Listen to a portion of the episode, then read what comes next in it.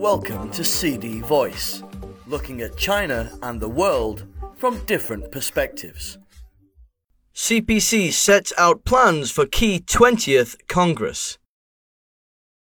A key meeting of the Communist Party of China on Tuesday proposed that the party's 20th National Congress will be convened in Beijing on October 16th, highlighting the event as an occasion to continue promoting common prosperity and the building of a community with a shared future for mankind. The meeting of the Political Bureau of the CPC Central Committee, the party's core leadership, reviewed the preparatory work for the seventh plenary session of the 19th CPC Central Committee and the party's twice a decade National Congress. Xi Jinping, General Secretary of the CPC Central Committee, presided over the meeting.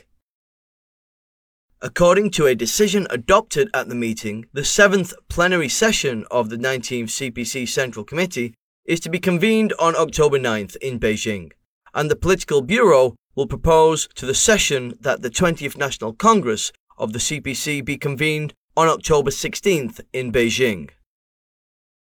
Participants in Tuesday's meeting underscored the 20th National Congress of the CPC as an event of great significance to be convened at a crucial moment. The Congress will be held as the whole party and nation embark on a new journey toward building a modern socialist country in all respects and working toward the second centenary goal, developing China into a great modern socialist country that is prosperous, strong, democratic, culturally advanced, harmonious, and beautiful by the middle of this century.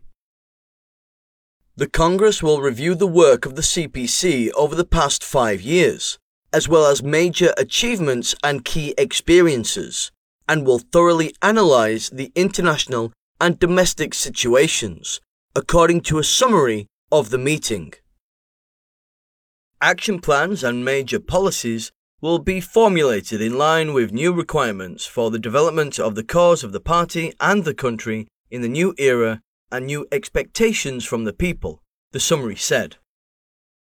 The event will rally the whole party and nation to continue with solid steps in promoting common prosperity, pushing forward party building with forceful measures, and moving forward with the building of a community with a shared future for mankind, according to the summary.